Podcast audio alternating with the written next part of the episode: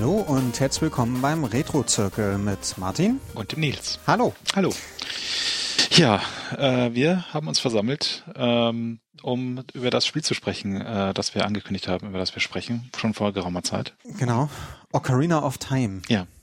Toki no Ocarina habe ich tatsächlich äh, gesehen. Was? Toki no Ocarina? Ja. Ocarina of Time.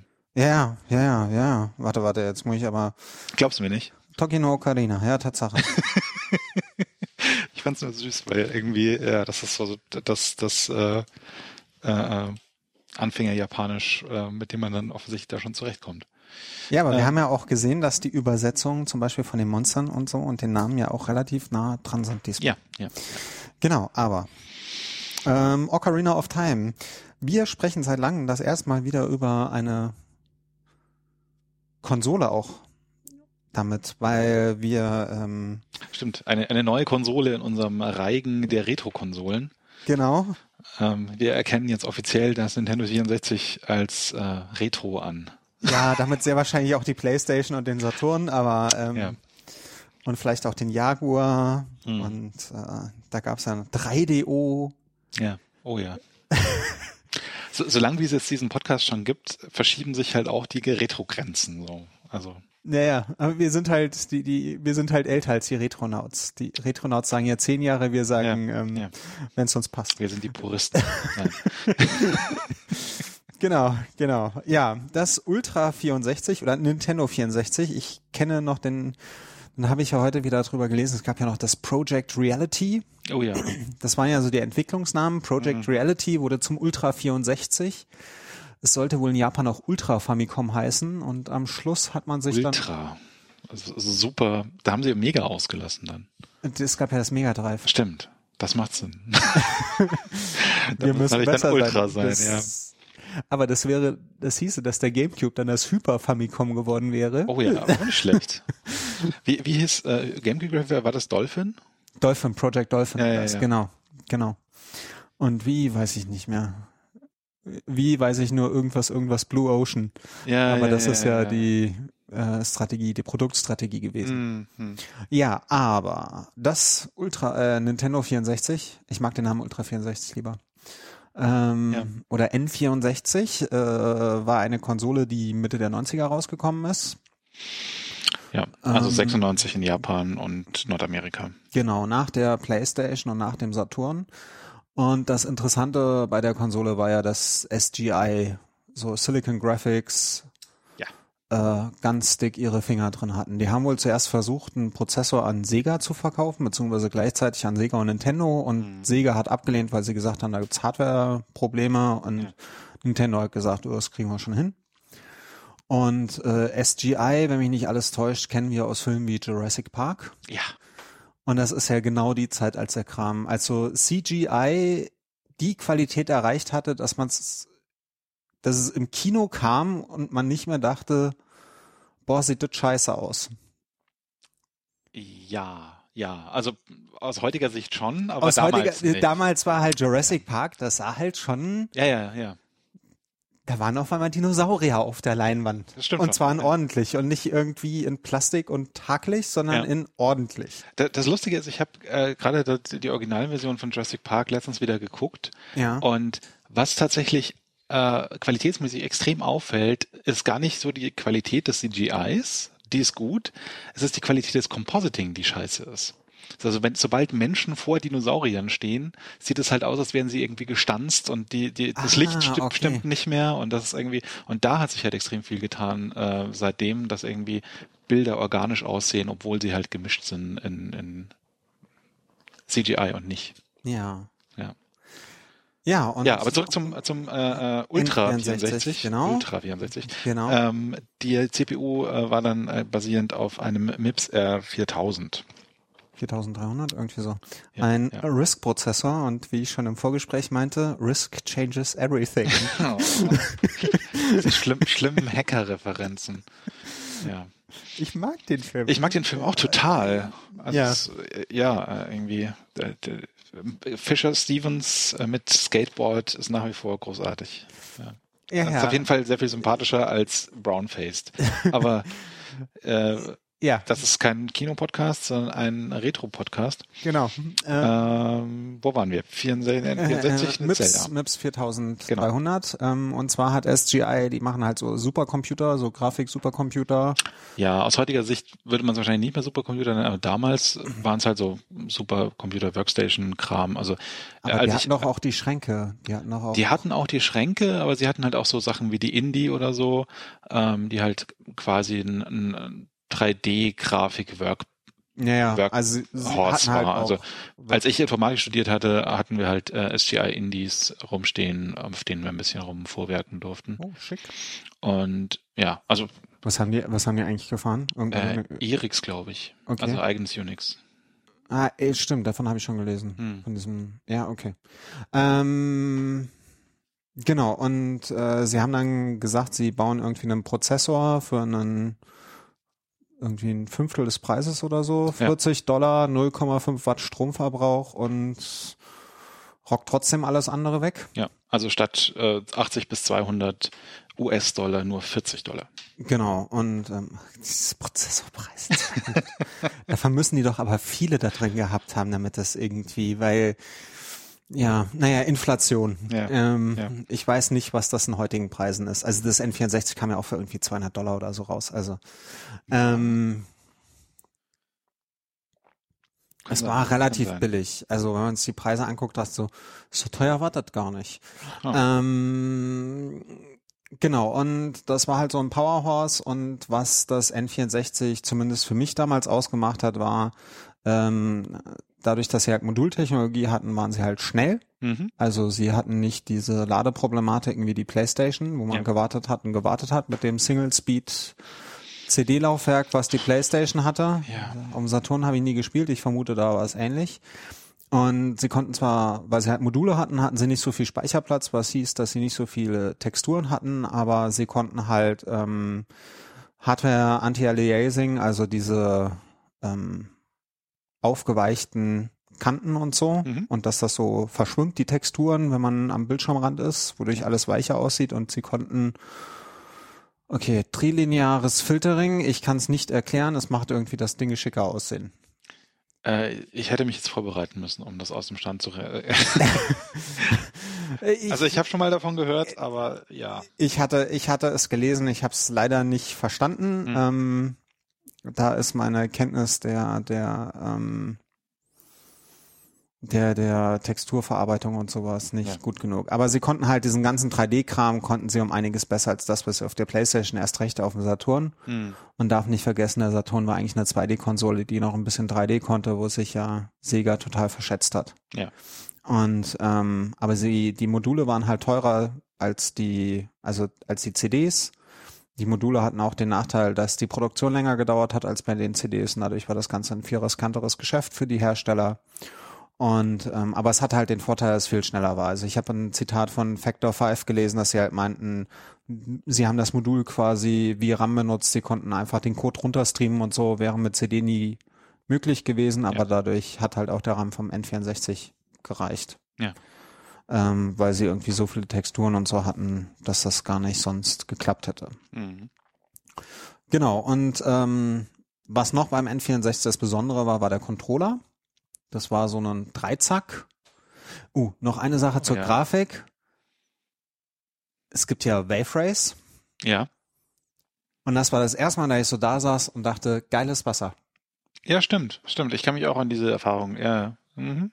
Und vor allen Dingen, wenn man sich damals Wave Race im Vergleich zu irgendwie diesem Wasser, diesem Jetski-Spiel auf der Playstation angeschaut hat, Ja. war das so um so viele Klassen besser, Mhm. weil sie das auf der Playstation irgendwie versucht haben, mit Texturen auszugleichen, was dann zu diesem Pixel-Match Ja. geriert ist. Und bei Wave Race hat man, also ich spiele jetzt ab und zu noch Wave Race, weil meine Kinder total draufstehen. Vor allen Dingen der Große steht total auf Wave Race. Hm. Und das sieht immer, also natürlich für heutige Verhältnisse sieht es nicht gut aus, aber Klar. es sieht halt immer noch brauchbar aus. Also damit kann man immer Hm. noch, das sieht halt nicht schlimm, schlimm aus, sondern nur schlimm. Ja, auch ganz grundsätzlich, ähm, die, die 3D-Grafiken des N64 sind so ein bisschen besser gealtert als die der PlayStation. Ja, weil sie halt mehr mit, ich glaube, weil sie mehr mit Licht und sowas, Mhm. also mit, mit halt diesen, Halt diesen weniger Text- Texturmatch. Genau, weniger Texturmatsch und mehr halt mit, wir, wir glätten alles und ähm, haben halt weichere Texturen, weil wir es halt können. Ja. Und ähm, genau, äh, Dreizack-Controller. Genau, das N64 war das, glaube ich, das die erste Konsole mit einem Analogstick, Hm. was ja dann alle nachgemacht haben. Ähm, wodurch man dann auf einmal in Mario mit, mit Mario 64 schleichen konnte und dann auch in Zelda schleichen konnte. Was ja so nicht gab. Vorher gab es ja eigentlich immer nur die Digital-Controller, so draufdrücken und Fullspeed und vielleicht gab es einen Knopf zum Schleichen oder so. Und Ja. da wurde das ja auch richtig bei den Spielen genutzt, dass man dann auf der Planke bei Mario zum Beispiel dann langsam über den Weg Oh ja, stimmt. schleicht und so und Mhm. Balance, dieses Gefühl von Balance hat. Und ähm, da hatte man auch diesen Z-Trigger, der kommt auch bei Zelda zum Einsatz, wenn mich nicht alles täuscht, der für so einen Pistolengriff benutzt worden ist. Mhm. Und hatte rechts äh, vier C-Knöpfe für Kamera und so ein Kram und zwei große Knöpfe und hatte noch zwei Shoulder-Buttons, wobei man da ja in der Regel nur einen benutzt hat. Mhm. Und ähm, der sah komisch aus, war aber, also ich mag den Controller sehr, der lässt sich sehr gut benutzen. Also er ist Also nicht er der ist jetzt- beste Controller. Ja, also gerade sagen, was die Ergonomie angeht, ist er jetzt nicht der letzte Schrei, aber es ist schon ein sehr guter Controller. Also gerade im Vergleich mit, äh, was damals sonst so rumgeisterte, äh, ist es definitiv einer der besseren. Ja, das Problem, was der Controller hatte, war, dass dieser Analogstick sehr schnell ausgeleiert ist. Mhm. Also ich, meine Analogsticks halten immer noch, aber ich kenne viele, viele, viele kaputte N64-Controller, wo dieser Analogstick einfach nur Matsch ist, weil die Ja, Leute da ja. rumgerudert haben wie Tier. Und ähm, genau, was noch beim N64 cool war, es hatte vier Controller-Anschlüsse. Die Ja. meisten Konsolen kamen damals, also Konsolen kamen damals nur mit zwei Ports und es gab dann so Mehrspieladapter und so Konstrukte und N64 kam gleich mit vier Controller-Ports, was bedeutete, Wave Race konnte man, glaube ich, zu viert spielen auch. Also Mario Kart spätestens konnte man halt zu viert spielen. Und GoldenEye konnte man zu viert spielen, ähm, legendärer 3D-Shooter. Mhm. Ähm, und da war das N64 schon ziemlich weit vorne mit dabei. Also ich könnte mich jetzt nicht erinnern, wann mal die PlayStation, vermutlich gab es dann, da gab es, glaube ich, auch irgendwann so einen Mehrspieladapter. Aber Kann sein. beim N64 war es halt gleich mit bei und sie haben das auch Ja, genutzt. ja. Und ähm, dann gab es noch ein Rumble Pack. Es hat ja so einen Erweiterungspack, noch, diesen Erweiterungsport, Mhm. also wo man Speicherkarten reinstecken konnte, obwohl die N64-Spiele häufig eine Batterie hatten. Ja. Ähm, und sie hatten dann auch so ein Rumble Pack, äh, ja, was halt, womit man dann auf einmal Vibrationen, also Force Feedback Mhm, hatte, wie es ja so mhm. damals so schön hieß. Der Was auch- Schrei. Ja, das war damals eine Innovation, als Ja. das rauskam. Also das war echt neu. Und das N64 hatte auch noch einen extra Port, der dann für RAM-Erweiterung benutzt wurde. Stimmt. Für sowas wie Majora's Mask, wo sie dann, Mhm. wo man dann eine RAM-Erweiterung ans N64 gesteckt hat für bessere Grafik, glaube ich, damit mehr Texturen reinpassen in den Speicher Stimmt. oder so. Irgendwie sowas. Also ähm, so an sich eine ziemlich innovative Konsole. Mhm. Hat nicht so viele Spiele draußen rausgebracht, irgendwie so knapp 400 hat die Bibliothek vom N64, das Super Nintendo hat irgendwie so an die 800 in, Ja. in den USA und das NES auch so an die 800 und über die Playstation brauchen wir nicht reden, die hat viele, viele, viele Spiele Mhm. ähm, und auch viele und zu N64-Zeiten sind leider auch einige Hersteller abgewandert, wie zum Beispiel Square Enix Mhm. oder damals Square und Enix. Ähm, Ja, Damals sind, noch getrennt. Ja, die sind halt abgewandert. Es gab eine, es gibt so diese, diese Bilder, ich kann mich an Screenshots erinnern von Final Fantasy VII fürs N64. Mhm. So eine Kampfsequenz, da ist aber Square abgewandert, weil sie gesagt haben, sie haben nicht genug Platz auf so einem Modul, was irgendwie maximal 64 Megabyte fasst. Ja. Final Fantasy VII brauchte drei CDs. Ja. CD-ROMs. Ja, ja, ja, ja, drei CD-ROMs, wobei irgendwie, wie wir das, der Kumpel von mir meint dann, ja, die kürzeste Spielzeit hast du auf der dritten CD-ROM, weil da ja quasi alles drauf ist. Da sind ja dann alle Animationen. Ist ja nicht so, als ob du dann eine CD-ROM in die Playstation einlegst und er dann diesen Content einliest, Ja, sondern du musst, naja, du brauchst halt alle, zum Beispiel diese ganzen Summonings. Alle Ja, ja, Summon-Videos ja, ja, das- musst du halt, muss halt auf der dritten CD drauf sein, während du auf Klar. der ersten CD nur, Klar, aber du hast halt so Sachen wie, also das Intro, die Intro-Sequenz ist halt nur auf der ersten. So. ja genau, aber so alle Monster, du musst halt auf der dritten CD musst du alle Monster drin haben. Hm. Außer vielleicht ein paar Endgegner, aber dadurch, dass du die komplette Weltkarte hast, alle Monster, du brauchst alle Gegenden und den ganzen Kram und dadurch hast du den wenigsten Spiel-Content quasi Ja, ja, stimmt. drauf. Ja, Ja. aber du hast halt irgendwie, also das Ding an Final Fantasy war ja damals, ähm, dass sie irgendwie Videos und 3D-Grafik kombiniert haben. Ja, ja, die haben ja so pre-rendered. Genau, also die haben halt irgendwie so einen Zoom gemacht, irgendwie auf so einen pre-rendered äh, Zug am Anfang und haben halt dann gleichzeitig dazu passend 3D-Figuren bewegt, dass es halt so aussieht, als wären die Ja. da mit drin. Mir die Frage, ob sie das beim N64 gemusst hätten. Naja, also sie hätten auf jeden Fall Probleme bekommen, ähm, wenn sie wirklich äh, Videos hätten benutzen wollen, weil sie einfach nicht genug Platz gehabt haben. Ja, okay. Und Sprachausgabe kam ja auch erst mit Final Fantasy X auf der PlayStation Ja. 2. Das war ja tatsächlich auch eine äh, der Entscheidungen bei der Entwicklung von Ocarina of Time, um äh, zum Thema zurückzukommen. Ja, ähm, dass äh, äh, ähm, äh, Miyamoto ja ursprünglich äh, da Videosequenzen drin haben wollte.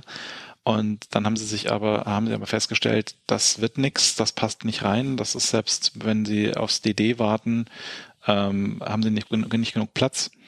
Ähm, und deswegen machen sie es in-game. wobei ich aber auch eine Argumentation von ähm, gehört habe bei den Retronauts, glaube ich, dass Miyamoto wohl gesagt hat, dass das Problem mit einer pre-rendered Animation ist, dass es zu lange dauert und wenn er halt kurzfristig was ändern will, Ja, ja. möchte er nicht zwei Wochen warten, bis irgendwie das Video gerendert ist, um zu sehen, wie es ist. Und das kann er halt bei einer Ingame-Animation geht das halt weitaus schneller, Das Dinge ist dann natürlich ein umzuwerfen. Vorteil, ja, ja, genau. Und ähm, dass das wohl auch ein relativ wichtiger Punkt für ihn Hm. war, dass er da irgendwie keinen Bock auf sowas hatte und so Ja. viele Aber Videos. er hätte auch gar nicht die Option gehabt, Videos zu benutzen. Ja, das außerdem. Und ähm, Sprachausgabe ja, obwohl Conker's Bad Fur Day hat Sprachausgabe, Ja. wie ich feststellte. Aber ähm, ja. Ich meine, die, die Musiken haben ja teilweise auch Sprachausgabe, aber dazu, dazu kommen wir später noch. kommt zu schlecht gewählten Samples Ja, kommen wir ja, später ja, noch. Ähm, ja, genau. Ja, kommen wir, genau, es 64DD, es gab für das N64 auch noch eine, eine Erweiterung, Mhm. die kam aber nur in Japan raus, so ein magneto-optisches Laufwerk. Genau. So, wer noch Zip-Drives kennt, so in die Richtung. Genau. Ähm, das kam man nur in Japan raus und äh, war quasi so das Famicom Disk System fürs N64. Genau. Ohne, ohne die Automaten, glaube ich, wo man sich dann Spiele auf seine leeren Disks kopieren kann. Und das war halt eine 64 Megabyte äh, Diskette sozusagen. Genau, genau. Ach genau, Module, ein Grund war ja auch noch Piraterie, dass man die leichter unterbinden kann bei Modulen. Ja. Ja, ja. Ähm, genau, aber kommen wir zu, ich denke, das wäre es erstmal fürs N64, Ja, oder? ja, ja. Also schicke Konsole, ich mag sie, ich habe eins zu Hause rumstehen. Ähm, Mag sie auch sehr gern. äh, hat halt wenige Titel, aber äh, sehr stellenweise sehr, sehr gute, beziehungsweise genreweisende oder Ja. Videospielgeschichte weisende. Also Ja. ein Mario 64, das war das erste Mal, dass jemand Jump'n'Run richtig gemacht hat In in 3D. Ja. Ähm, nur mal so als Beispiel. Oder GoldenEye war Mehrspieler-Shooter mit super hoher Qualität auf einer Konsole. Mhm. Also Mhm. ähm, das war halt so auch nicht da vorher. Ja. Genau. Ähm, aber kommen wir zu Zelda Ocarina of Time, was auch als genreweisen gilt, Mhm. für 3D Action Adventure. Ja. Ursprünglich sollte Ocarina of Time ein First-Person-Spiel werden. Eine First-Person-Experience. Ja. Ähm, mir reichen die First-Person-Szenen mit äh, dem Bogen oder der Oh ja. Zwille. Nee, das reicht. Es, die Argumentation war irgendwie, dass man mehr von dieser tollen 3D-Landschaft dann sieht. Ähm, ich weiß nicht. Also das, da, da wäre, aber ich, ich, es ist gut, dass es sich so entwickelt hat, glaube ich. Ja, ja, also sie haben das eindeutig ähm, sowas besser. Ähm, und man spielt einen kleinen Jungen namens, äh, warte, warte, warte, Äh, Link. Zelda. Nein, ja. Zelda, genau, stimmt. Ah, Also man spielt einen kleinen Jungen namens Zel äh, Link ja. und ähm, Link lebt bei den Feen Nee, Ja. bei den Wald, bei den Wald, Bei sind den es Feen? Kokiri- Ko- Kokiri, das sind so Wald, Wald, jeder, jedes von diesen Kokiri hat äh, eine Fee, Mhm. außer Link. Weil Ja. Link ist ähm, als kleines Kind, als Baby oder so dahin gekommen. Also er gehörte irgendwie nicht dazu und er hat Also, keine Fee und er ist der Junge glaube, ohne ich Fee. glaube, er weiß es nicht, dass er kein Kokiri ist. Äh, das, das kriegt er später raus, sozusagen, aber Ja. er ist zumindest immer der Outsider ohne Fee. genau, und er ist der Junge ohne Fee und auf einmal wird eine, wird Navi, Mhm. die Fee gerufen, sie soll zum Jungen ohne Fee und ähm, In der Deku-Tree genau, schickt, der schickt Navi zu ihm. Genau, der Dekubaum. Und dann soll er halt zum Dekubaum gehen. Dafür muss er sich aber erstmal Schwert und Schild besorgen, bevor er dahin darf. Ja, Und- weil ja, dieser eine Typ, der einen sonst nicht durchlässt. Ja, ja. Moldi oder so? Oh, keine Ahnung. Vergessen. Einer, einer von diesen Ja, ja. Kokiri. Ich, den einzigen Namen, den ich mir behalten habe, ist Sadia von den. Ähm, Ja. Genau. Und ähm, Mido heißt er. dann ähm, schlägt man sich durch den ersten Dungeon Mhm. und erfährt vom Dekotri, dass alles ganz schlecht und böse ist und ähm, eine böse Macht kommen wird und Dinge tun wird. Ja. Und er bekommt jetzt dieses Waldamulett und er soll damit zu Prinzessin Zelda im Schloss von Hyrule gehen. Mhm. Und wenn man das hat, stirbt der Baum so, Ja. Wittert dahin. Sein Tod ist eingeleitet. Mhm. Ja, weil, wenn man erwachsen wird, ist er ja dann da. Ja. Ähm, und dann begibt man sich auf das große Feld. Ja. Und das war zumindest damals, als ich das Spiel gespielt habe, das erste Mal schon so ein Wow-Moment, weil das war echt für damalige Verhältnisse groß. Ja. Und vor allem halt so, also es, es, es projiziert so eine, eine Weite, die man bis dahin nicht so wirklich gewohnt war. Selbst Mario 64 war halt relativ äh, Hatte kon- seine festen Welten. also hatte Genau. halt irgendwie eine, eine man, man sah bis ans Ende der Welt irgendwie, Immer, gefühlt ja. zumindest. Ja, ja. Und das ist hier halt nicht der Fall. Und dann, die, diese Weite war definitiv so dieser Horizont, an dem man laufen kann. Das war was Neues. Genau. Ähm, wobei das Feld eigentlich, also wenn man es sich heutzutage anguckt, ist das winzig klein. Klar, Aber damals war das riesengroß gefühlt. ja. Ähm, und dann kam das nächste, der Tag-Nacht-Wechsel.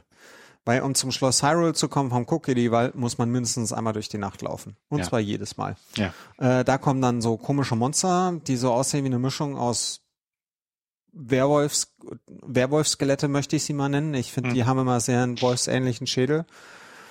Äh, Das sind doch die Lisfalos äh, oder so ähnlich. ja, keine Ahnung. Vergessen, wie sie heißen. Und ähm, an denen kann man einfach vorbeilaufen. Das tue ich inzwischen, Hm. weil ich einfach dran vorbeilaufe, weil mich der Kampf irgendwie nicht interessiert und ich nach dem letzten Dungeon ähm, genug Rupees habe. Ja. Und ähm, dann kommt man halt zum zur, zur Stadt äh, von Hyrule. Hy- Wie heißt denn die nochmal? Wie heißt denn die Stadt? Nee, ist einfach nur Schloss Hyrule. Ja, ja. Ja, Mark, also man- Market ist, glaube ich. Ja, genau, das ist quasi so der Markt. Das ist halt so Schloss mit Schloss mit Dorf drumrum und dann und dann Dorfmauern mehr oder minder. Ja, also ja. wie eigentlich so eine mittelalterliche Stadt ist halt dieses typische Mittelalter-Fantasy. Ja. Ähm, und da muss man sich erstmal ins Schloss reinschleichen, weil man kennt Zelda ja noch gar nicht. Mhm. Und äh, als kleiner Junge hat man nichts im Schloss zu suchen und hat dann so ein bisschen äh, eine Schleichmission. Ja. Finde ich so mäßig, aber Mhm. man hat da so eine Schleichmission. Und wenn man dann Zelda trifft, äh, sieht man auch das erste Mal Ganondorf. Ja. Der schon fies aussieht. Was ich ja, äh, ich weiß nicht, ob das in der Kontinuität von Zelda grundsätzlich so ist, aber was mir jetzt gerade neu war im Zuge ähm, von Ocarina-Spielen, war, dass Ganondorf ein Gerudo ist.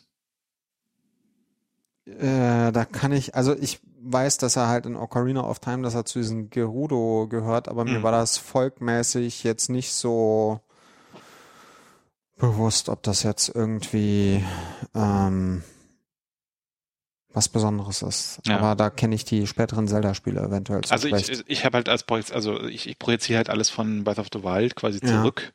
Und da war es halt interessant zu sehen, dass das Ganondorf da ganz klar als Gerudo irgendwie äh, und, und identifiziert Gerudo wird. sind böse in Dort- nein, Breath of the Wild? Nee, nee, oder? nee. Also es ist halt irgendwie eins der vier Völker, die du in Breath of the Wild auch besuchst. Und das sind halt die, die Wüsten, Ah, okay. Wüstenbevölkerung.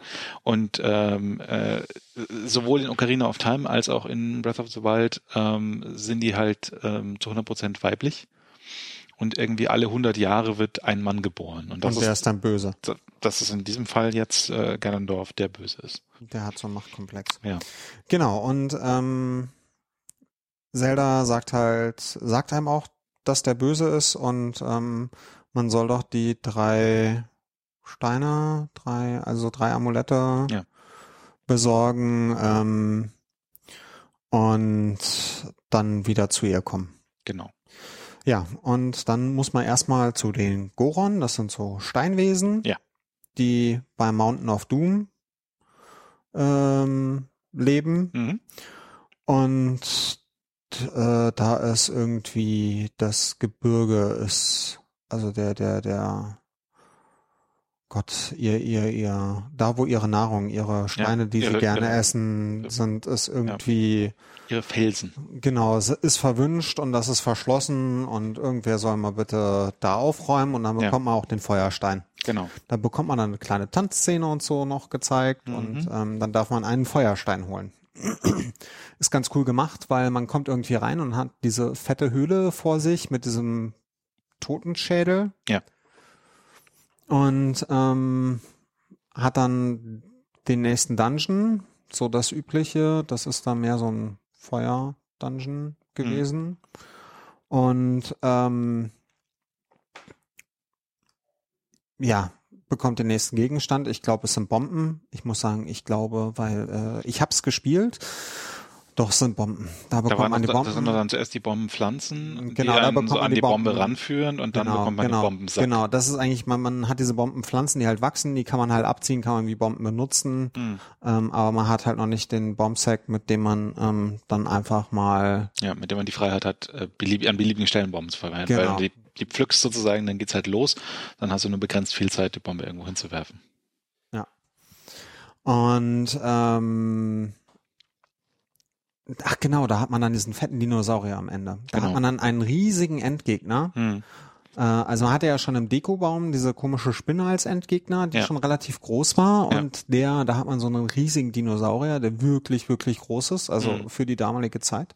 Ja, Ähm, dem du dann Bomben in den Rachen wirfst. und dem man dann Bomben in den Rachen wirft und er bespuckt einen mit Feuer und rollt durch die Gegend und ähm, genau, dann hat man das so. Und wenn man dann den Feuerstein hat, ist das nächste Ziel äh, Lake Hylia, äh, der, der Hylia-See Mhm. und das folgt der Soda. Und die Soda waren ja vorher so, immer so Fischwesen, Ja. komische Fischwesen. Mhm. Und sie sind jetzt Wasserwesen und ähm, man hat sie wohl umdesignt, weil es gibt da die Prinzessin, mit der man zu tun bekommt, die mich zur Verzweiflung gebracht hat. ähm, und die musste ja cutesy aussehen und Natürlich. man kann so ein komisches Fischwesen nicht cutesy machen, also designen wir sie um, dass sie aussehen wie Aliens. Ja. Fand ich zumindest. Äh, Ich, also sie haben dann äh, später, also bei Breath of the Wild, haben sie wieder den Bogen schön zurückgekriegt, ähm, sie halt cutesy auszusehen lassen und fischig. Aber so, das ist definitiv so der, Uncanny Valley of Fischigkeit. Es erinnert mich so ein bisschen, es kommt jetzt ein Film ins Kino. Wir sind wieder beim Kinopodcast. Ja, ja. Ähm, wie heißt der nochmal? The Cold, the, the da geht's drum, äh, Typ kommt irgendwie auf einen auf einer Insel, wo niemand lebt und soll dort den Leuchtturmwärter oder sowas machen. Skin, Skin, Cold, Cold Skin oder so heißt er. Und da gibt's so Fischbesen, die halt immer wieder diese Insel überfallen. Und ich finde, die Sora sehen da sehr ähnlich aus. Coldskin. Coldskin, genau. Ich habe das Buch zu Hause liegen. Hm. Ähm, Nachdem es auf der Arbeit empfohlen wurde. Ah. Bevor ich von dem Film wusste. Hm. Siehst du mal. Aber hier steht 2017, insofern. Ja, aber Ja, kann aber- ja sein, dass er jetzt erst bei uns in die Kinos kommt. Ja, genau. Und daran erinnere mich die Sora an die Fischwesen, die es dort gibt. Genau, und ähm, da wird halt die Prinzessin vermisst, die von ihrem Freund, einem großen Fisch, verspeist wurde. Mhm. Und dann muss man halt die Jabu Jabu. Jabu Jabu, genau. Und dann muss man die Prinzessin retten und da hat man dann eine Escort-Mission. Ja. Und es gibt neben 2D-Wasserleveln und äh, gibt es meiner Meinung nach nichts Schlimmeres als Escort-Missions. äh, Wobei, also im Prinzip trägst du sie einfach nur rum. Also Ja, das man trägt sie nur rum. Escort-Mission. Ja, man trägt sie nur rum, aber es war nervig genug, weil ich habe sie regelmäßig verloren. Mhm. Ich habe dann, da gibt's dann Rätsel, wo man dann gucken muss, dass man sie irgendwie rüberwirft und wenn man sie halt nicht rüberwirft und sie im Wasser landet, wird sie resettet und da muss man zurücklaufen und ich bin Ja. ziemlich häufig und sie kommt dann immer wieder an den Anfang und Mhm. ich bin ziemlich häufig zurückgelaufen, um sie wieder einzusammeln Ja. und irgendwie einen Raum zu lösen. Und dann habe ich irgendwie nicht weit genug geworfen, da ist sie runtergefallen und dann durfte ich wieder zurücklaufen. Und das war extrem ätzend. Und ich fand auch die, ähm, dann bin ich, dann kommt so ein komischer Tentakelraum, wo man dann so Tentakel, also der Jabu Jabu ist infiziert von irgendeinem so komischen Stromwesen, dann sind so Tentakel. Und man braucht, um dieses Tentakel zu besiegen, den Bumerang. Und ich hatte nicht den Bumerang und ich habe es geschafft, dann alle meine, meine Zwillendinger zu verschießen auf Mhm. das Ding und so, weil ich irgendwie eine Lösung gesucht habe. Ja. So, dann habe ich es geschafft, dort äh, Game Over zu gehen, wurde an den Anfang resettet, wo ich dann die Zwille aber brauche und die Gegner haben mir keine Munition für die Zwille gegeben. Ah, Woraufhin ich nochmal resetten durfte, bin ich dann, ich glaube, beim dritten Versuch dann mal im ersten Raum irgendwie Munition für die Zwille bekommen habe, um die Tür vom ersten Raum aufzumachen, um wieder obwohl, da ist dann die Prinzessin wenigstens am Ort des Geschehens. Und seufzt. Ja, mich hat dieser, mich hat dieser Dungeon sehr aufgeregt Mhm. und ähm, ich glaube, ich habe da auch nur eine Stunde oder zwei drin verbracht, aber Ja. es war genug. Hat sich länger es, angefühlt. es hat sich länger angefühlt. es hat sich länger angefühlt. Es war echt anstrengend. Und Ja. ähm, genau, auf jeden Fall am Ende des Dungeons ähm, gibt's noch einen lustigen Endgegnerkampf mit so einem Stromwesen und dann bekommt man den Wasserstein Mhm. Der auch, äh, womit man sich dann gleich noch mit, äh, wie heißt sie, äh, Rauru, Rauru? Oh, Also mit der Frage. Prinzessin verlobt, die, weil die Prinzessin sagt, eigentlich kriegt das nur der, den sie später heiraten wird. mhm. Und äh, man ist dann quasi Ruto. so, Ruto, genau. Und man ist dann quasi, äh, Rauru gibt's aber auch. Und äh, man ist dann quasi mit ihr verlobt und wenn man dann diesen Stein hat, geht man zurück zum Schloss Hyrule ja. Wo dann Zelda an einem vorbei katapultiert. Äh, k- katapult. Puh. äh, ja, was, was Nils sagen möchte, ist, dass äh, der Albtraum, den man am Anfang des Spiels hat, sich bewahrheitet und einem äh, Zelda auf einem Pferd äh, äh, gekidnappt sozusagen, also äh, Nee, sie ist nicht nicht gekidnappt. gekidnappt, nein, äh, gerettet von einer Figur, deren Namen ich vergessen Impa habe. ist das. Impa, Oder Impa, richtig. ihre, ihr Bodyguard. Ja, ihre, genau. Ihre, ihre Ähm, Leibwächterin. wird, wird quasi gerade äh, in Sicherheit gebracht und äh, sie wirft von dem Pferd ähm, noch äh, einen Gegenstand ins Wasser, der sich später als äh, die Ocarina of Time. Genau, man hat schon vorher eine Ocarina bekommen, Ja. womit man Lieder spielen kann. Auch ein wichtiges Element von diesem Spiel, dass man diese Lieder von der Ocarina Ja. äh, spielt. Äh, da gibt's dann irgendwie so, damit kann man Tag und Nacht machen und kann dann später Zeit manipulieren und verschiedene Dinge kann man damit Warpen machen. kann Wetter kann man, glaube ich, auch machen. Ja. Man kann Und- äh, den, den Gauron Chief glücklich machen. Goron Chief. Genau. Ja. Und ähm, dann kommt halt Ganondorf und meint so, haha, du kleiner Junge, willst dich mir in den Weg stellen, versuch's doch und ähm, Energieblast. Energieblast und man wacht morgens auf und kann die Ocarina einsammeln, wenn man aufgepasst hat. Mhm. Und dann kann man damals zum Tempel der Zeit gehen. Nee, Ja. dann kriegt man eine Vision, wo Mhm. Zelda einem sagt, man soll zum Tempel der Zeit gehen. Geht zum Tempel der Zeit. Und dann kommt äh, die drei Steine, dann spielt man ein Lied, äh, also das Lied der Zeit, was man in der Vision gelernt hat. Äh, die drei Steine werden eingesetzt, man sieht das Masterschwert. Man sieht das Masterschwert, Ganondorf kommt und sagt, haha, reingelegt, schön, jetzt komme ich in das Heilige Reich, wo ich eigentlich nicht rein darf, wo mich Ja. alle versucht haben abzuhalten, aber du hast mich direkt reingeführt. Und ähm, dann gibt's einen Cut und sieben Jahre später geht es weiter. Ja. äh, Link ist plötzlich, ich wollte fast sagen, Zelda ist plötzlich erwachsen. Aber nein, Link ist plötzlich erwachsen.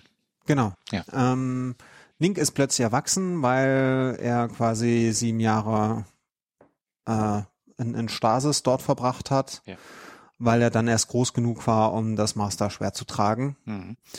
Und ähm, man muss jetzt, man muss jetzt fünf Sages, fünf Weise finden, ähm, die dann Ganondorf äh, einsperren können. Genau. Da Dieses kommt nämlich dann tatsächlich, heilige Realm. da kommt nämlich dann tatsächlich der äh, schon angesprochene Rauru äh, zum zum äh, äh, zum Einsatz, weil der ist der erste Sage, den man trifft, der Sage of Light. Ah, okay. Genau, und ähm, dann heißt es halt äh, fünf Sages finden. Mhm. Und genau, man lernt noch eine neue Gestalt kennen, nämlich äh, Sheik. Ja. Ähm, die immer wieder auftaucht. Und äh, wenn man dann die Sages so gefunden hat, wo dann auch zum Beispiel Ruto mit dazu gehört, Mhm. die äh, im nervigen Tempel des Wassers ist, wo man immer wieder Stiefel wechseln muss. Also im Tempel des Wassers hat man so Eisenstiefel und normale Stiefel und um im Wasser laufen zu können, braucht man die Eisenstiefel und wenn man normal laufen will, braucht man die normalen Stiefel Ja. und das ist alles äh, verwirrend und unschön und ähm, ist Also es, also es ist in der 3DS-Version ist es halt irgendwie äh, wesentlich angenehmer, die, diese Eisenstiefel zu benutzen, weil man muss nicht ständig pausieren und ins Menü und, und switchen, Ja. sondern man hat einen Knopf dafür. ja, ja, aber in der N64-Version ist es halt War das ja, echt, ja. echt schlimm, ja. Ja. Und ähm, ansonsten gibt's da halt, ich, ich kürze es mal an der Stelle ab. Es gibt halt so die fünf, es gibt halt dann fünf Dungeons. Mhm. Also man hat das, man hat quasi die Struktur von Zelda 3 übernommen und Ja. meines Wissens nach wurde das auch später häufig in Ja. Zelda-Spielen gemacht. Erst drei, dann fünf oder drei und sieben. Ja. Also drei und irgendeine tolle Zahl. Ähm, auch eine ungerade Zahl und in diesem Fall war es fünf. Hatte man dann fünf Dungeons, dann hat man die fünf Sages gefunden ähm, und dann stellt sich heraus, dass Sheik aus dem Volk der Shika Mhm. Zelda ist Ja. und sie ist der sechste Sage, Ja. der verschwunden war und ähm, damit kann man dann anfangen, Ganon zu bekämpfen und geht dann in Ganons Schloss und ähm, der kann aber noch flüchten, bevor er der riesig große Ganondorf wird. Genau. Genau. Und Also er, das ist, fand ich auch eine interessante Beobachtung, die ich in irgendeinem Video äh, gesehen habe. Ähm, die ganze Geschichte ist sehr typisch äh, Ritter beschützt Prinzessin vor Drachen und Ganondorf ist dann tatsächlich so ein bisschen ein Drache. Ja, ja, ja, ja, ja, ja. Wobei ich auch ganz schön finde, dass halt äh, diese, dass es diese mit mit Chic und mit Impa, also Mhm. mit diesen zwei Ja. Chica-Frauen, da sehr äh, kampferprobte Frauen gibt. Ja, ja, definitiv. Also das ist äh, ähm, auch halt die, diese diese äh, ähm, Enthüllung sozusagen, dass das Chic halt Zelda ist, das äh, gibt der Figur von Zelda nochmal ein bisschen, äh, ähm, naja, äh, ähm, Autonomität oder Handlungs Handlungsding. Genau. Ähm, ja. Und das ist an sich das Spiel. Spielzeit sind so, ich glaube, warte, der eine Longplay waren acht Stunden oder so. Ja, aber da muss man sich sehr dran halten, glaube ich. Rekorde sind so 15 Minuten, weil die ersten Versionen dieses Spiels tolle Bugs haben, mit Ja. denen man sich mehr oder minder in den Endgegnerkampf katapultieren kann und ein Stock dann so viel Schaden macht wie das Master-Schwert Ja. Und man damit sogar den Endgegner besiegt. Ja, aber ich denke, so eine realistische ähm, Spielzeit, wenn man es jetzt irgendwie ohne, ohne äh, Walkthrough spielt, ist schon so ein bis zwei Dutzend. Ja. Ähm, was ganz cool ist, es gibt halt auch eine ganze Menge Sidequests. Also zum einen das nervige Skulltula-Spiel. Man, Mhm. man sammle, es gibt ganz viele Spinnen, Ja. weil die, das sind, ist eine Familie an Menschen oder nicht nur eine Familie, sondern eine ganze Reihe Leute, die halt verwandelt wurden in Spinnen. Hm. Und wenn man diese Spinnen besiegt und die goldene Skulltula-Medaille einsetzt, werden die wieder zurückverwandelt. Ja. Und alle, irgendwas kriegt man was. Ich glaube, alle 50 oder so kriegt man irgendwas Ja. Besonderes. Und mit Genau. 200 kriegt man unendlich viel Geld quasi. Hm. Und ähm, das ist so ein äh, wir müssen sehr lange sammeln Spiel. Ja. Äh, es gibt noch ein Angelspiel ähm, und was richtig cool ist und was mir zumindest früher, ich habe es leider jetzt in der Vorbereitung nicht so weit geschafft, aber was mir früher immer viel Spaß gemacht hat, war, wenn man dann Epona hatte, Mhm. Man, Link bekommt irgendwann ein Pferd oder kann ein Pferd bekommen. Ja. Und das ist Epona. Und Lon Ranch. Genau. Und mit Epona kann man dann schneller sich durch Hyrule bewegen. Man Ja. kann nur noch mit dem Bogen kämpfen, aber man kann sich schneller über Hyrule bewegen und ich hatte immer riesigen Spaß, mit diesem Pferd durch die Gegend einfach nur zu reiten Hm. und Hyrule zu erkunden. Ähm, ich weiß nicht warum, aber es war einfach zumindest damals eine total tolle Erfahrung in Ja, es dieser halt großen freien befreien- Welt. Ja, es ist halt nochmal eine befreiende Erfahrung, wenn du tatsächlich dieses, diese riesige Welt hast, äh, also für, für dein damaliges Gefühl, die halt auch extrem lange gebraucht hat, bis man sich da durch äh, ähm, hat, wenn man dann eben die Freiheit hat, irgendwie da in einem ordentlichen Tempo durchzusausen. Ist Ja. mal, Und das hat mit diesem Pferd einfach Spaß gemacht. Es war Ja. auch richtig gut gemacht, richtig sehr schön. Ähm, ja, genau. Und es gibt halt äh, viele Sidequests, viele Minispiele. Also man konnte damit, man kann damit sehr, sehr viel Zeit zubringen. definitiv. Ja. Ähm, jetzt muss ich mal fragen, ob du da vorbereitet bist, der Zeitline-Split. Oh, nee. das, das Buch dazu steht hinter mir im Regal irgendwo, aber ich bin Ähm, vorbereitet. Gut. Da können wir jetzt leider, ich glaube, da steht irgendwo die Historiker. Nee, Ja, es ist nicht. braun, also es ist irgendwo unter braun einsortiert. Unser Bücherregal ist nach Farben sortiert. Aber ja, Oh, das kenne ich aus Japan. Meine Gastmutter hat das auch gemacht. Bücher nach Bücher nach Farbe sortieren. Ja. Gut, ähm, wir, wir, werden, wir, wir schlagen live nach wir schlagen live nach. in der original japanischen Ausgabe. Oh Gott, ähm, mein Japanisch ist ein bisschen eingerostet. Ach, Aber mal ach. gucken, ob ich es noch hinkriege. Vor allen Dingen, man hatte ja da Bilder und so weiter. Mhm. Also es Die ist Bilder sehr schönes. Artwork. Ähm, Das ist definitiv suche, ein Buch, das man sehr empfehlen kann. Ähm, das ähm, die die Zelda Historia genau, ähm, kann man wirklich ähm, ist einfach, es ist an sich ein reines Artbook. ja aber ein sehr schönes Artbook und ähm, für jeden Zelda-Fan ist es Haida Senshi. Da. Da ist es, uch, Katze. Katze spielt mit meinem Fuß oder so. der Podcast Ach nee. entgleist. genau. Ähm, genau, man hat irgendwie äh, Skyward Sword ist das erste Spiel. Ja, Dann kommt ähm, Fushigi no Boshi ist Mining, es ist äh, Minish, Minish, Mensch Cap. Minish Cap. Ja, Dann kommt Yotsuno Tsurugi, ähm, Four Swords. ja. Dann kommt Ocarina of Time, also Tokino Ocarina. Mhm. Und dann gibt's einen Timeline-Split in drei Timelines. Und Genau, die eine Timeline, die eine Timeline ist halt so Zelda 3, also A Link to the Past und die ganzen Gameboy-Spiele und Mhm. Genau. Zelda 1 und 2. Ja. Ähm, Das ist, wenn der Hero äh, defeated wurde.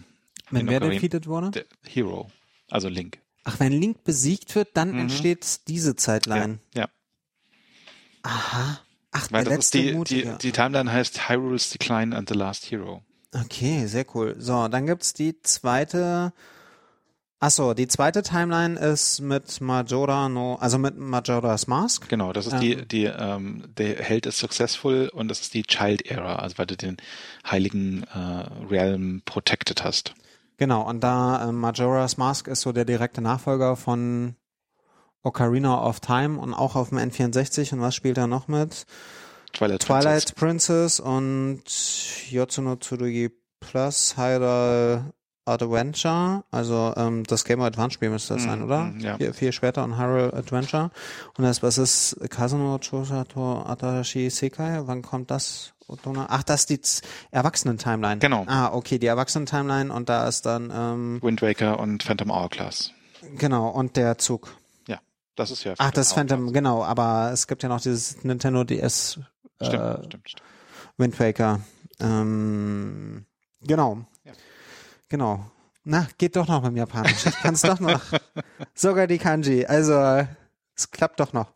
Zumindest das bisschen, weil ich hier noch so sehe. Ja. Ähm, Zu deiner Verteidigung ist es gerade sehr dunkel und wir haben kein Licht angemacht. Und ja, ja, das ist trotzdem.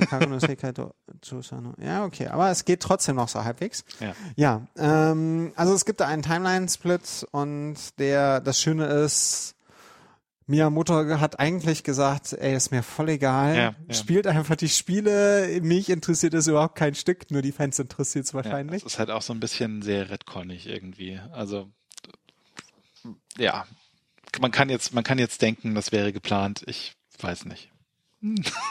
Was, dass er das sagt oder? Nee, diese ganze Timeline-Geschichte, dass das irgendwie so als ähm, wir wir hatten wir haben da ein Modell und wir haben da einen Plan, wie das funktioniert. Das kann man sich auch hinterher überlegt haben, vielleicht. Will ich sagen. Ich, ich würde sagen, man hat sich hinterher überlegt. Ja. Also das Nintendo hat sich da keinen Kopf drum gemacht. Ich Ja. fand ja schon interessant, dass A Link to the Past die Vergangenheit von von Zelda 1 ist und dass dann Zelda 4 nach A Link to the Past irgendwie spielt, Mhm, so rein mhm. theoretisch. Ja. Und ähm, ich habe mir da als Kind auch nicht so die Gedanken drum gemacht, aber natürlich gibt's Leute, die sich darum Gedanken machen und dann Natürlich. kommt das Internet. Ja. Und wir wissen, wie das ist mit Leuten, die sich Gedanken machen und das Internet. Ja, oh Gott, ja. Und die haben sich dann sehr viele Gedanken gemacht und Mhm. dann hat Nintendo halt irgendwann gesagt, das ist jetzt Kanon und so sieht die Timeline aus. Das ist jetzt ha.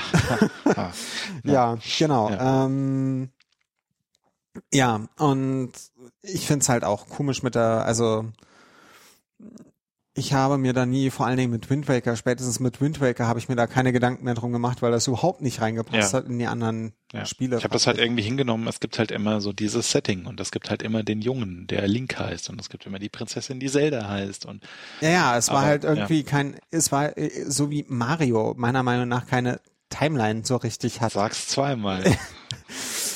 Also irgendwann ist bestimmt irgendwann nicht Anniversary und sie machen die Mario Timeline mit verschiedenen Splits und Rabbits und äh, was nicht alles, ja. Ja, ja, aber das ist halt so, das ist halt so das Setting. Es gibt den grünen Jungen, es gibt die Prinzessin und dann gibt's Den- halt, den bösen Ganon. dann gibt's halt diese bestimmten Ausrüstungsgegenstände, weil die sind ja auch eigentlich immer ähnlich. Ja. Es gibt so die Bomben, den Bumerang, den Bogen, Hm. äh, irgendwie einen Schießestab oder sowas und eine Ja. Laterne und dann gibt's halt so einen bestimmten Stil an Gegenständen, dann kommt die Struktur hinzu mit drei fünf oder drei sieben und ähm, gegebenenfalls auch noch mit zwei verschiedenen Welten, also wie wir es ja bei A Link to the Past und auch Ocarina of Time haben. Man kann ja, Ja. dann in den Zeiten springen und Mhm. muss das ja auch verwenden, indem man dann zum Beispiel Bohnen in der Vergangenheit pflanzt und sie dann sieben Jahre später die magischen Bohnen so gewachsen sind, dass man dann an tolle Gegenstände rankommt. Ja.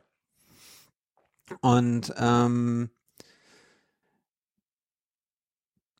äh, das war halt mehr so ein Ding von Struktur. Ein Zelda-Spiel sieht halt so aus oder ich weiß, was mich, also wie so eine Marke. Ja, das ist auch, das ist auch, das fand ich faszinierend, wenn man so die, die Spiele äh, in, in chronologischer Reihenfolge sich anguckt, ähm, dass halt äh, dieser Mythos quasi wächst und auf, aufbaut. So, also es ist halt irgendwie, du, die, diese Elemente sind nicht alle von Anfang an da, aber sie kommen so langsam dazu und werden dann immer wieder wiederholt und es gibt halt so diesen, diesen Kanon von, das sind Zelda-Elemente.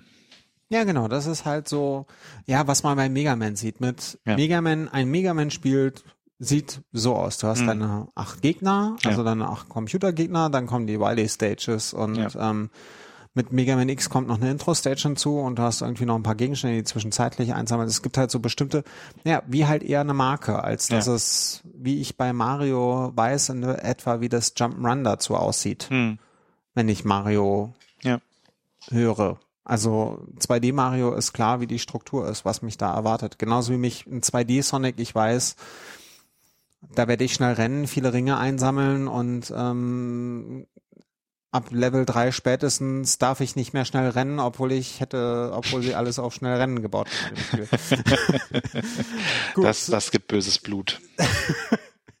ähm, ja, auf jeden Fall, ähm, das ist so das zu A Link to the Past. Jetzt ist so die Frage, ähm, wie, wie, ich meinte auch schon im Vorgespräch, das Spiel ist,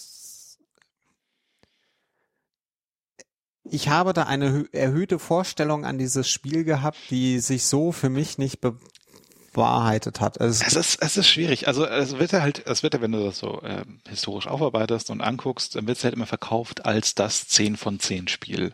So, es ist das, das beste Spiel aller Zeiten und es hat irgendwie überall eine 10 bekommen oder halt irgendwie 5 Sterne und was nicht alles. es und ist perfekt. Es Es ist perfekt und es ist ein Meisterwerk und es ist ja auch ein Meisterwerk, aber ich meine, wenn man es aus heutiger Sicht anguckt, dann sieht man halt schon auch, wo die Innovationen liegen und wo sie die Innovationen soweit noch nicht gemacht haben, ähm, was man aus heutiger Sicht halt irgendwie erwarten würde. Also sie hatten zum Beispiel in, noch eine Innovation, die wir so nicht erwähnt haben, war ja dieses Z-Targeting, Hm. dass man dann mit dem Z-Knopf Ja, es kommt nicht aus der Z-Achse, sondern mit dem Z-Knopf. Der, ja. ähm, das war dieser Pistolenknopf am N64-Controller, konnte man halt dann zielen. Und ähm, ist irgendwie auch lustig, dass äh, also dieses ganze äh, Steuerungssystem ja im Wesentlichen deswegen so ist, weil du nur einen Analogstick hast und die Kamera deswegen nicht frei bewegen kannst. Ja. Und ähm, dann brauchst du halt irgendwie sowas wie Z-Targeting und und ähm, Kamera gerade rücken mit Z. Ja. Ähm, wobei ich, wobei ich aber gelesen habe, irgendwie Resident Evil hat's dann verbessert wohl. Irgendein Resident Evil hat's wohl verbessert. Resident Evil ja? 4, glaube ich. Okay. Irgendwie das Over-the-Shoulder Targeting oder so soll. Aber 4 war doch schon GameCube.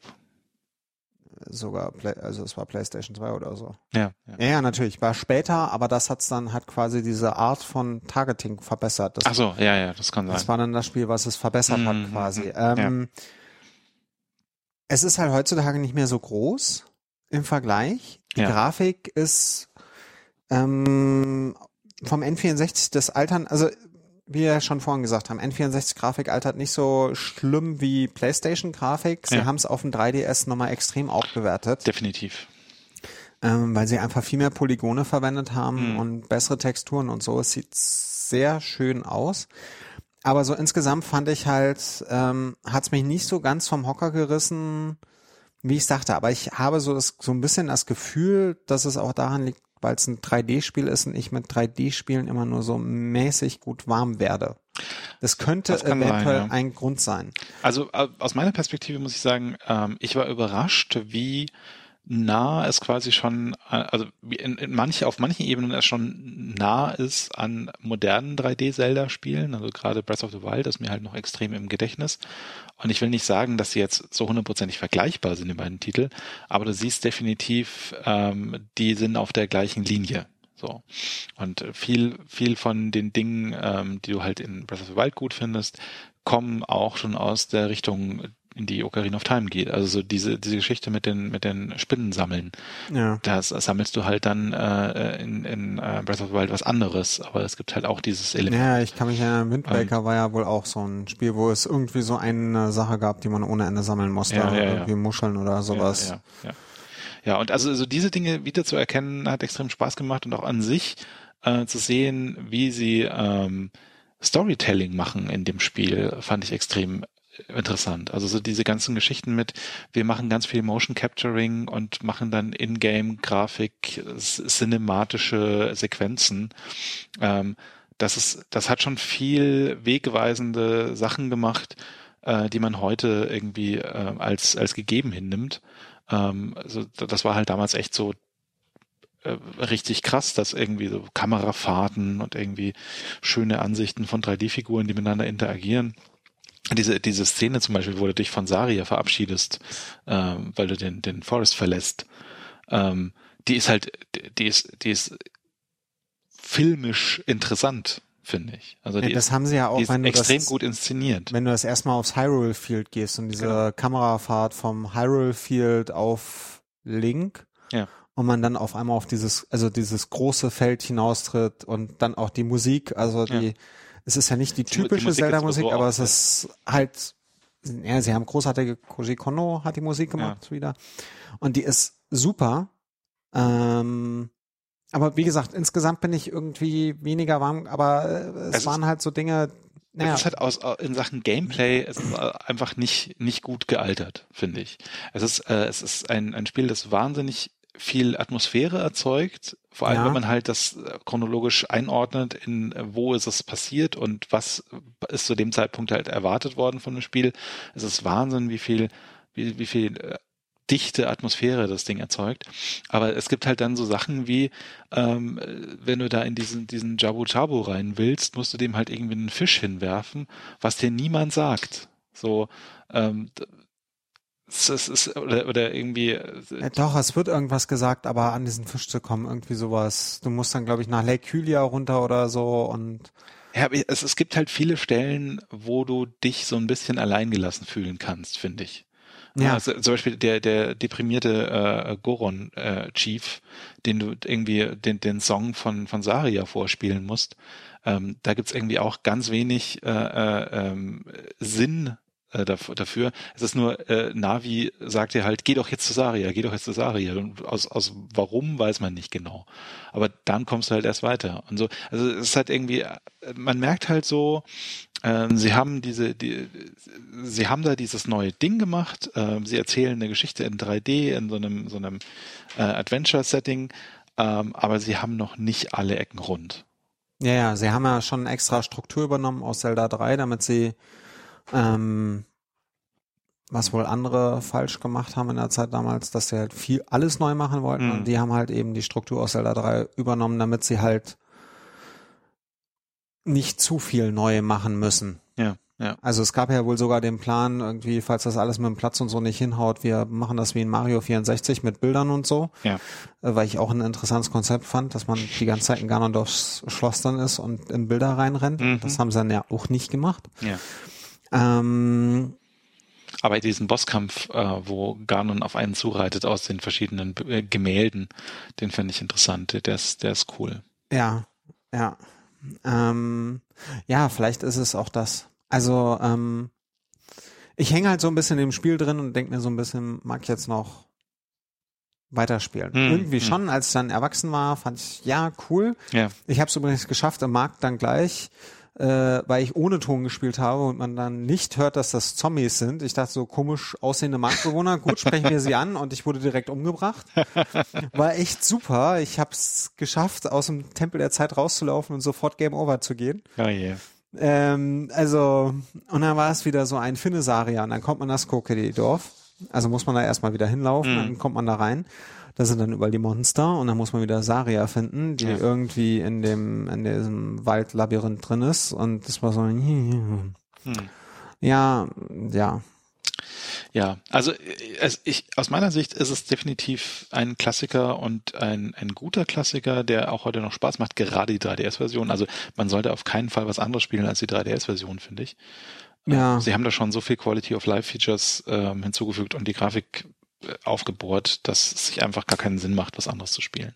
Ja, also ähm, ich würde auch nicht irgendwie die GameCube-Version oder die N64-Version spielen, mhm. wenn ich die Möglichkeit habe, die 3DS-Version zu spielen. Die ja. ist auch nicht teuer und man kriegt sie und ähm, sie ist um einiges angenehmer, weil man da auch mehr Menüknöpfe hat und so und ja.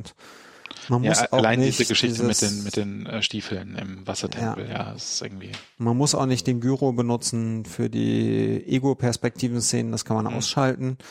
Ähm, und selbst die, ich fände es ganz interessant, dass der 3D-Effekt, also das ist ein Spiel, wo ich ab und zu gezielt auf 3D gestellt mhm. habe, weil ich wissen wollte, wie es jetzt in 3D aussieht. Und es hat, ja. auch wenn die Kamerafahrten noch ohne 3D im Kopf gemacht worden sind, mhm. sind manche Sachen doch sehr cool ja. in 3D anzusehen. Ja, definitiv. Also das haben sie schon wirklich, also Griso heißt, glaube ich, das hat ja ähm, Nintendo hat er ja Outsourcing betrieben mhm. und die haben das ja komplett neu programmiert. Das ist ja nicht einfach nur portiert, sondern die haben das ja wohl komplett neu programmiert und deswegen hat das ja. wohl in der Entwicklung fast länger gedauert als das Originalspiel. hust, hust. ähm, ähm, ist das, es ist eine super Version, mhm. aber ich muss halt trotzdem sagen, ich bin nicht so richtig also ich finde Link to the Past besser. Ja. Das ist halt, also vielleicht ist es auch einfach besser gealtert, weil 2D einfach besser ja, angenehmer altert. Ich glaube, das ist ein wesentlicher Punkt. Und das ist auch einfach. Und das ist halt schon umfassend und das ist halt für, für 2D ist es halt auf einem sehr hohen Stand damals gewesen. Hm. Und ähm, der Anfang von 3D ist halt immer noch was anderes als ein hoher Stand ja. in 2D. Ja, äh, und vor allem halt auch, also so, es ist ein unfassbar großer Schritt, den sie gemacht haben, aber sie haben halt aus heutiger Sicht, ähm, seitdem hat sich halt in Sachen 2D wenig getan und in Sachen 3D viel. Ja, ja. Und das ist der große Unterschied. Ja, ich habe Breath of the Wild nur kurz bis jetzt gespielt und das ist schon noch irgendwie eine andere Erfahrung. Ja, ja, definitiv. Das ist halt, äh, naja, Breath of the Wild ist doch irgendwie Zelda 1 in 3D. Also, ja, könnte man so sehen, ja. Ähm, Ja, also das ist halt nochmal noch mal ein ganz anderer Level. Aber ähm, ich denke, es ist berechtigt, dass es aus dem Zeitpunkt damals als das absolute Meisterwerk. Also das ist, ja. damals war das großartig, weil was es da so gab im Vergleich, also in der Art hat man halt ein Spiel da noch nicht gesehen, aber ähm, so wie wenn wir uns im 2D, wenn man sich anfängliche 2D-Rollenspiele oder Jump Runs oder so anguckt und mm. dann kommt da ein Mario entlang und ja. ein Super Mario World. Das ja. ist wahrscheinlich dasselbe bei Ocarina of Time. Da kamen halt danach noch eine ganze Reihe Spiele, die halt, passiert, ja. Die halt Konzepte, die Ocarina of Time eingeführt hat, die damals großartig waren, weil sie das erstmal gezeigt haben, wie man es richtig macht, wie Mario halt gezeigt hat, wie man richtig 3D Jump Run macht, hat Ocarina aufgezeigt, so macht man richtig 3D ja, Action Adventure, ja. hm. ähm, kamen da halt trotzdem noch Innovationen danach, die da einen riesigen Unterschied bringen. Ja. Und ich meine, wir sind ja heute noch an einem, an einem Punkt, wo in Sachen 3D immer noch viel passiert. Ich meine, Breath of the Wild ähm, hat die, die Open World äh, äh, Formel quasi so ein bisschen perfektioniert im Vergleich zu allem anderen. Ähm, selbst, selbst da passiert heute noch viel. Ja. Ja. Ja. Ähm, wir wollen aber nicht zu viel unken. Ocarina of Time definitiv äh, ein, ein All-Time äh, äh es ist Classic. ein sehr, sehr wichtig, ja, es ja. ist ein sehr wichtiges Spiel. Ja. Genau. Mir hat das auch sehr viel Spaß gemacht. Genau. Ähm, ja, ja, aber dann würde ich sagen, äh, haben wir Ocarina of Time abschließend äh, Getreiforst, nein. Getreiforst. genau. Zelda rettet Link oder so. Mhm. Ähm, und jetzt kommen wir zu dem, was wir das nächste Mal spielen. Genau, die beliebte Kategorie. Äh, Martin erklärt in drei Sätzen, wie dieser Podcast funktioniert. Äh, nämlich, wir kündigen jetzt an, was wir als nächstes spielen und dann spielt ihr das auch. Und wenn ihr das dann gespielt habt, dann wartet ihr wahrscheinlich noch ein, zwei Monate, weil wir ständig äh, zu lange brauchen, um diesen Podcast aufzuzeichnen. Aber dann kommt die Folge und dann wisst ihr, von was wir reden und äh, könnt mitreden, auch wenn wir euch nicht hören. Äh, das Spiel für nächstes Mal ist folgendes. Doom. Doom. Wir haben uns für einen äh, Klassiker des, des FPS-Genres diesmal äh, quasi entschieden. Genau, ein sehr wichtiger Titel. Ja. Ein, ein sehr wichtiger Titel im FPS-Teil. Seit 2011 nicht mehr auf dem Index, wie wir ja, ja. rausgesucht haben. Nils meinte irgendwie, es hätte damit zu tun, dass es 25 Jahre sind, äh, bis, bis ein Index, eine Indizierung, muss man ja sagen, ver verjährt. Das ist zwar auch so, aber nein, Doom wurde nach 17 Jahren vom Index genommen, auf Bestreben von Zenimax, äh, dem, äh, dem, dem, was ist das Gegenteil von Tochterunternehmen? Mutterunternehmen? Ha, ähm, von äh, It Software. Genau. Und ähm, also wir sprechen über ein Spiel, was nicht mehr auf dem Index steht, deswegen können wir da auch so problemfrei drüber sprechen. Ja. Ähm, Sonst dürfte man das ja gar nicht, obwohl Correct. in unserem Kontext weiß ich nicht. Wir bewerben es ja nicht, aber ja, ja, ja, ja genau. Auf also. jeden Fall ähm, laute Metallmusik, äh, fette Knarren, böse Monster aus und der Hölle. aus der Hölle und äh, mit äh, den Meistern aus der Hölle von It Software. Ja. Genau. Genau, guckt euch das an. Ähm, gibt es irgendwie auf alles, äh, was einen Mikroprozessor hat. Genau, inzwischen wurde es, glaube ich, auf alles, alles portiert. Also selbst der moderne Toaster ist leistungsfähig genug, dass da drauf Doom läuft. Denke auch, denke auch.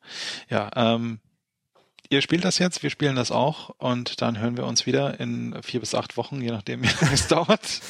Genau, Sommerferien, oh ja, um Dinge Wellen, ja. und Krams und wir werden sehen. Ja. Ähm, bis dahin aber.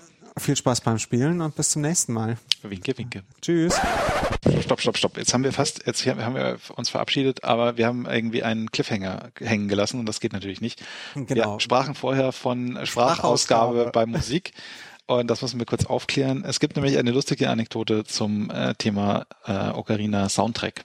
Genau, ähm, man nahm sich für den, oh Gott, ich glaube, es ist der Feuertempel. Korrekt äh, nahm man sich lustige Musik und hat irgendwie aus einem offenen Fundus äh, was genommen, naja, wo so gesungen wird. Soundeffekt-Ding sie halt, ja. Genau, wo halt irgendwie gesungen wird und ähm, es stellte sich dann später raus, dass das ein ähm, islamisches Gebet war. Ja. Und dann gab's lange, lange Zeit das Gerücht, uhu, Nintendo. Ähm, ja, weil sie in der zweiten Auflage des, des äh, Cartridges haben sie dann äh, die, die Gesänge rausgenommen. Genau, es hätte einen Aufschrei gegeben, dass äh, Nintendo ja. da irgendwie. Irgendjemand hätte sich beschwert und Nintendo hätte das entfernen müssen. Ja, genau. Ja.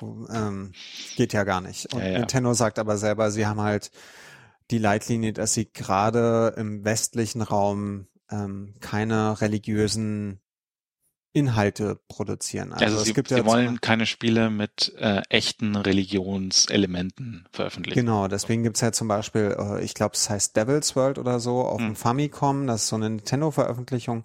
Ich glaube, da hat sogar Miyamoto, das war ein Titel von Miyamoto, wo er mitgearbeitet hat, gibt's halt nicht außerhalb Japans, ja. weil da christliche Symbole drin vorkommen. Ja. Und ähm, das gleiche ist es bei Ocarina of Time. Als es dann aufgefallen ist, wurde es rausgenommen, weil Company Policy sagt, keine religiösen Symbole, das gibt sonst nur Ärger. Ja. Da haben sie wohl auch nicht ganz unrecht. Gut. So. Haben wir das noch aufgeklärt? Genau. Wir wünschen euch viel Spaß mit Doom und genau. jetzt aber wirklich Servus und Papa. Macht's gut. Tschüss.